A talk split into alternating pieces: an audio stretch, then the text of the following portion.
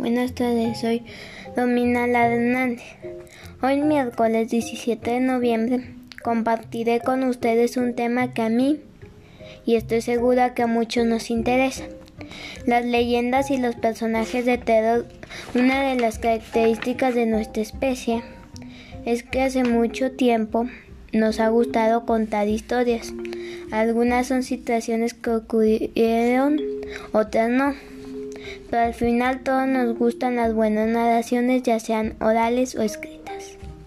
El mundo es un lugar tan grande que por donde busques encontrarás mitos, leyendas y personajes espeluznantes. Una leyenda se basa en algún hecho real y que con el tiempo entre más personas la cuentan se va distorsionando.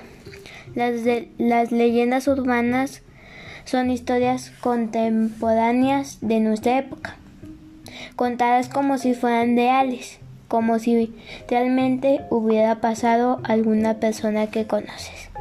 Las leyendas, los mitos y las historias sirven para controlar, proteger, para que enfrentes tus miedos, vivir fuertes emociones y sentir valentía, así como manejar momentos malos.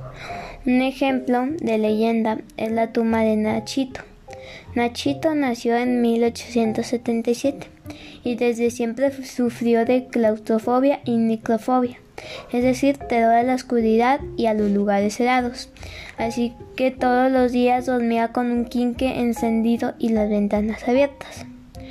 Una noche cuando Nachito tenía apenas cinco años, una ráfaga de viento lo despertó y apagó el quinque que iluminaba su cuarto. Y al encontrarse sumido en la oscuridad, el pequeño sufrió un infarto fulminante y falleció. Tristísimos, sus padres lo sepultaron en el Panteón de Belén en Guadalajara. Pero durante la noche, cuando el velador, velador hacía su ronda, encontró el cuerpo del niño sobre la losa de su tumba y no enterado. Dio aviso y Nachito fue sepultado de nuevo, pero por la noche ocurrió lo mismo. En total Nachito fue sepultado diez veces y diez veces por la noche su cuerpo apareció sobre su tumba. Y los pobladores, ya enterados, llegaban desde temprano a ver al niño. Finalmente, los papás y las autoridades del panteón decidieron que el cuerpo del pequeño descansara en un ataúd de piedra sobre su tumba y no enterado, porque quizás sus fobias no lo dejaban tranquilo ni en la muerte. Desde entonces, las personas que visitan el panteón le llevan veladoras y juguetes para que descanse en paz. Esto es solo un ejemplo de todas las leyendas que te puedo contar pero también te voy a hablar acerca de algunos personajes de terror como vampiros, hombres lobos, fantasmas, brujas, zombies, para saber algunas características como cuál es su origen, es decir, de dónde viene. El primero que te voy a nombrar son los vampiros. Estos son humanos, no muertos, que se alimentan de nuestra sangre. Su origen se le dice que está relacionado con la rabia la cual provoca que las personas se vuelvan hipersensibles a la luz, el agua y a ciertos olores y ataquen a los demás, que representan a partir del siglo XIX se volvieron guapos, muy pálidos y educados.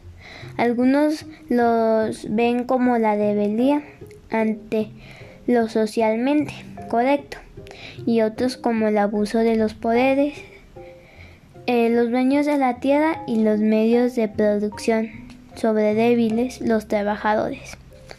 Aparecen en algunas obras o libros como la novela de Anne Dice, la trilogía Crepúsculo, la serie Vampire Diaries y Buffy, las películas Drácula y Entrevista con el vampiro.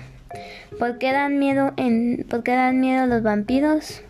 Porque sus opciones son que te maten o te conviertan en vampiro. ¿Qué hacer si van contra ti? Antes de que vengan, protege tu casa guarida con cabezas de ajo en la puerta y semillas de mostaza en el techo.